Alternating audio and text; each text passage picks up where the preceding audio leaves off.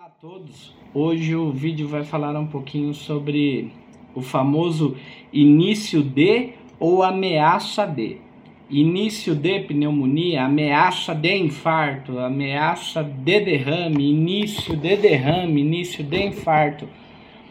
É, eu ouço isso diariamente.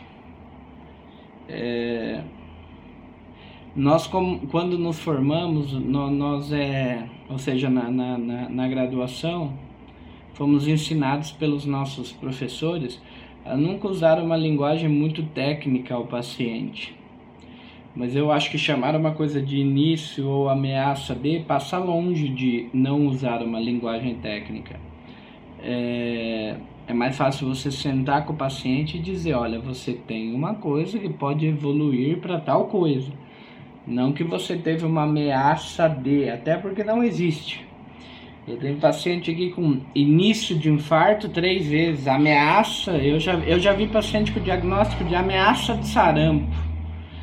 Então, assim, eu procuro evitar essas duas palavras. Vou dar um exemplo para pneumonia, que tem muito o início da pneumonia. É, ou você tem uma pneumonia ou você não tem. Ela pode ser uma pneumonia pequena, ela pode ser uma broncopneumonia, ela pode ser uma pneumonia lobar gigantesca, ela pode ser uma pneumonia complicada. Mas ou você tem ou você não tem. Usar a palavra início de parece assim que o médico parou quando a pneumonia estava iniciando. É meio um ato heróico.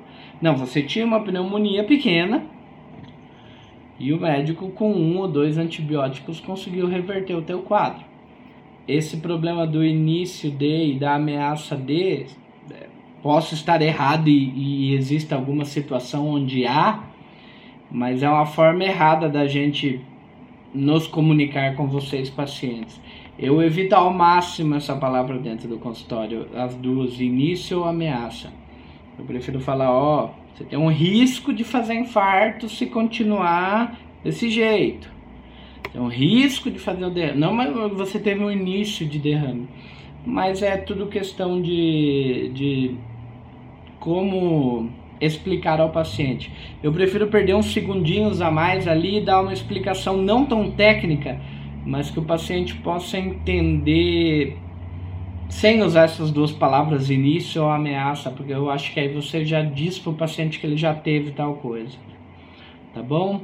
É, particularmente para mim, início e ameaça de qualquer doença não existe. Tchau, tchau.